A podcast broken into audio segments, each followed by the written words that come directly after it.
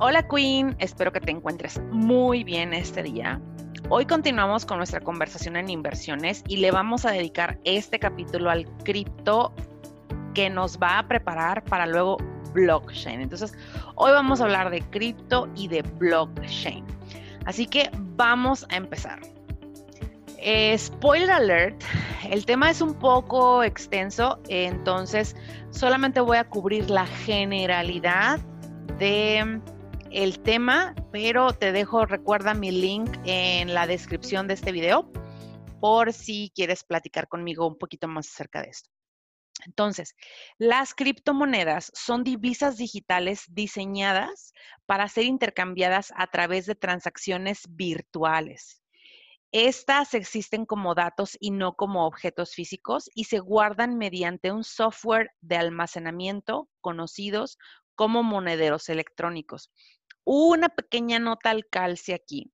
Solo el 8% de las transacciones económicas a nivel mundial son hechas en efectivo. Solo el 8%, lo que significa que el resto ya se está manejando de manera digital, de manera electrónica.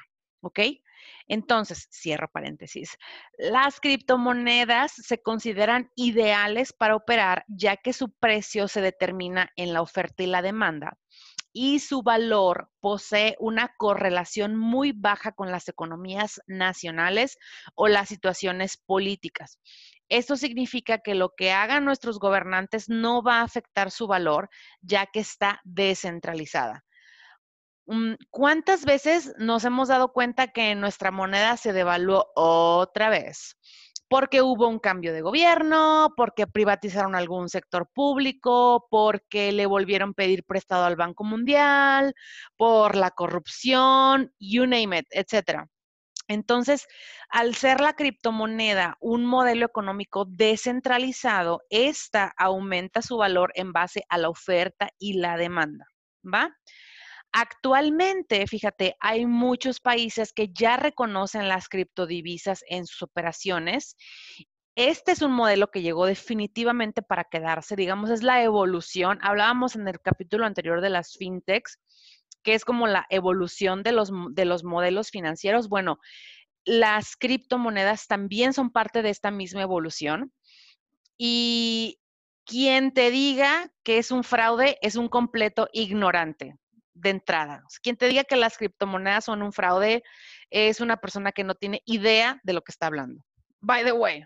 Ok, ahora, hay varios tipos de criptomonedas, pero solo me voy a dedicar como a las principales, porque de entrada te digo, las que destacan obviamente es la más popular y la que inició todo el show, que fue Bitcoin, que esto, esta es una, es la divisa electrónica más potente, es quien abrió la puerta a otras divisas y actualmente lidera el mercado de estas.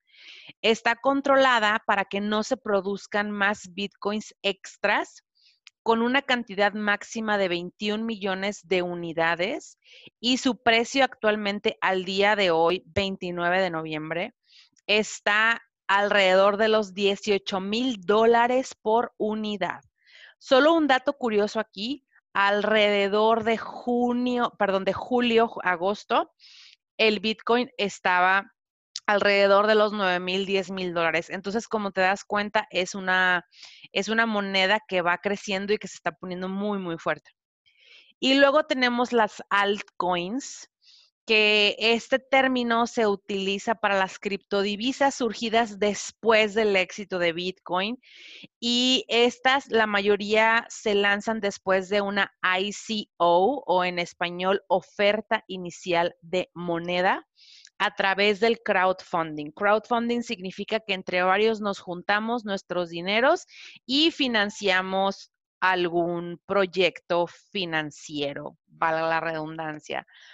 Actualmente hay alrededor de mil tipos de altcoins y entre estas descatan el Ethereum, Litecoin, Ripple, TrueUSD, Ripple, ya, lo repetí, Ripple y EOS. Eh, ojo, Queen, aquí, ojo, ojo, ojo. No me voy a enfocar en platicarte la diferencia entre cada una, ya que el episodio podría durar horas. Así que a ti te va a tocar hacer un poco más de investigación. ¿Va? Muy bien. Eso es con las criptomonedas o las, ah, el cryptocurrency. Luego, ahora vamos a movernos a la parte del blockchain. El blockchain es el software donde se mueven estas criptodivisas, estas criptomonedas. Es una base de datos segura donde varios usuarios tienen la función de verificar transacciones y validarlas. Estas transacciones quedan registradas en un libro de cuentas o bloques y dicho registro es permanente y no puede ser modificado. Entonces, si lo ponemos un poquito en perspectiva y lo ponemos en nuestro contexto de cómo tú y yo aprendimos a manejar el dinero, que es por medio de un banco, por medio de una institución financiera centralizada, controlada por los impuestos de los gobiernos en los que tú y yo estamos, si tú quisieras hacerle una transferencia a alguien, tendrías que usar las plataformas de los bancos, tanto tuya como de la persona que va a recibir el dinero. La cosa aquí es que los bancos de ambas personas, tuya y de la otra persona, conocen cómo se llaman, sus fechas de nacimiento, sus RFCs, todo, y pueden cobrarles impuestos y comisiones dependiendo del monto de la transacción. Con blockchain, ¿cómo funciona? Es que tu transacción se representa en la red como un bloque, tal cual, que es primero enviada a unas partes de la red para ser aprobada y luego entonces este bloque se va a añadir a la cadena de bloques de la otra persona, proporcionando un registro indeleble de esta transacción, pero el bloque, el software, no sabe tu nombre, simplemente tiene registrada la cartera digital de las, de las personas involucradas en la transacción. En este caso, entre tú y la otra persona que tiene un portafolio digital o una cartera digital, como le quieras llamar.